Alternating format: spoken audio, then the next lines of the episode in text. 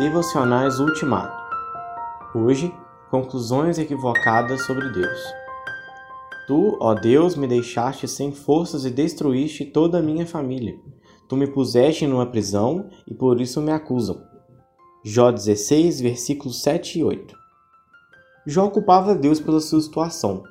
Afinal, Deus era o criador de tudo e soberano sobre todos.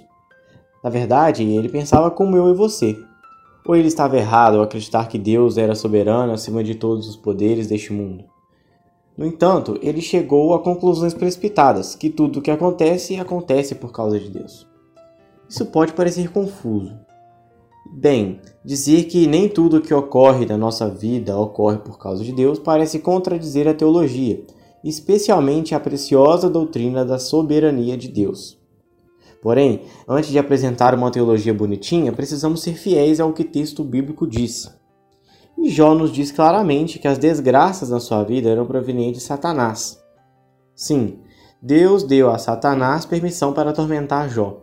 E então, não podemos concluir que as desgraças eram provenientes de Deus? Até podemos, só que toda essa discussão é preocupação nossa e não do livro de Jó. Nele, Satanás é o culpado pela desgraça de Jó. Hoje facilmente recorremos a outra doutrina para explicar os sofrimentos e dificuldades que enfrentamos indevidamente. A doutrina do pecado original, que afirma a entrada de todo tipo de injustiça no mundo como consequência da desobediência humana a Deus. Seja como for, o ponto é o mesmo. Ao contrário dos seus amigos, Jó era inocente, mas tinha chegado a conclusões equivocadas em relação a Deus. A transparência e franqueza de Jó diante da sua dor são coisas boas, até mesmo terapêuticas. Serve de modelo para nós. Mas precisamos tomar cuidado para que a nossa franqueza e transparência não nos leve a tirar conclusões equivocadas em relação a Deus.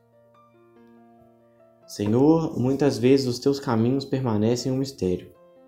Teu filho é modelo e fonte de perseverança mesmo na aflição. Grava a imagem dele na minha mente e no meu coração. Em nome de Jesus, amém.